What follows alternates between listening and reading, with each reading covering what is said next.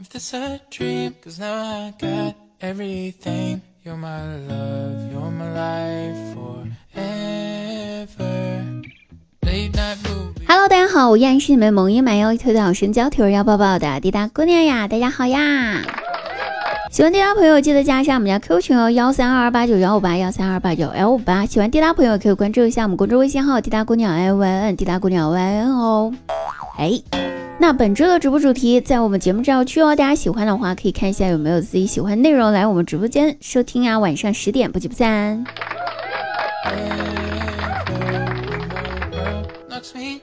昨天半夜夜深了之后，半梦半醒之间，我忽然听到咕噜噜、咕噜噜、咕噜噜、叮铃铃，然后天花板上就传来弹珠滚来滚去的声音呢。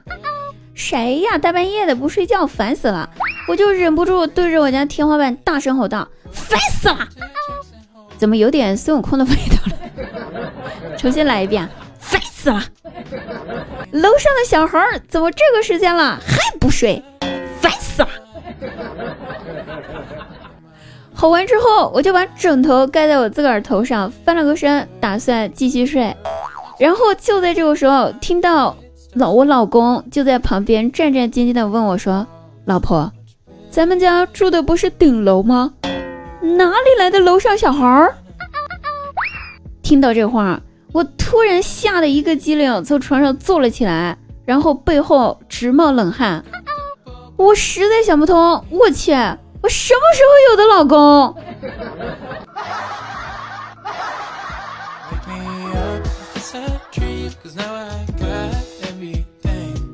前两天在家和我妈聊天，我妈突然就跟我说说，闺女儿，我跟你说哦，你出生那天产房里面有七个男孩儿，就你一个是个女孩儿啊。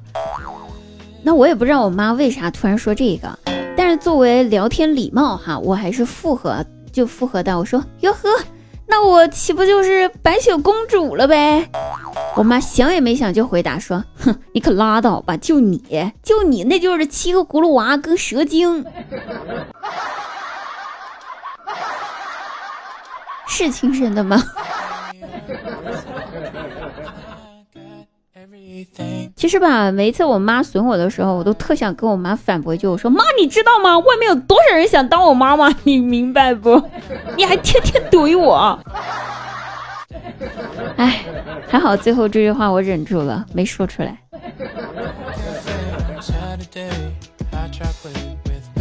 记得我上大二的那一年，我身边同学吧，可能家里面都挺有钱的，他们也挺有钱。那我也挺想有钱的呀，谁不想当有钱人？所以我想着自己挣钱呗，就学人家做点小生意。完了，一顿操作猛如虎呀，到最后才发现自己是个二百五，赔钱不少。别说赚钱了，吃饭都成了大问题。这实在想不到办法了呀！最后我就打电话跟我姐说：“我说姐，我学人家做生意，最后亏得很惨，现在连裤子都赔进去了，没得裤子穿了，你看咋办？你能帮帮我不？”那电话那头我姐一听，立马就回答道：“行，我知道怎么做了啊，您放心。不过这你得自己想办法，先挨个两天呢啊。”长时间不行，两天我还是可以等的呗。完了，两天之后，我收到了一个快递，一个小盒子，拿到手吧很轻。我心想，哼，我姐真是的，直接打钱不就行了吗？还给我寄过来，整这些。于是我就开心的打开了快递，然后，哼，快递盒子里面安详的、祥和的躺着两条裤子。还有一张纸条，纸条上写着：“亲爱的妹妹，听说你做生意亏的裤子都没了，这两条裤子我一直不舍得穿，只穿过两次，现在它们属于你了。”怎么不按套路出牌呢？我觉得人和人之间沟通就必须直接一点点，不能婉转。你想要啥，你就得直接说。就好像你大姨妈疼，你想要一杯热水，你就千万不要跟你男朋友说我肚子疼，就这么简单的几个字，一定要说我要热水。我没钱，我就必须得说我没钱，我不能说我没裤子穿了。您看看这啥呀？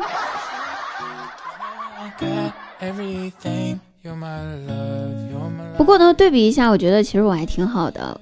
张大鸟才是真的穷，人家让说张大鸟用一句话来形容自个儿很穷。张大鸟想了一下，就说：“嗯，我现在穷的都不敢打飞机了呀。”嘿，那就人就疑惑的，为啥呀？你这穷归穷，怎么就不能打飞机？这也赶不上边儿啊。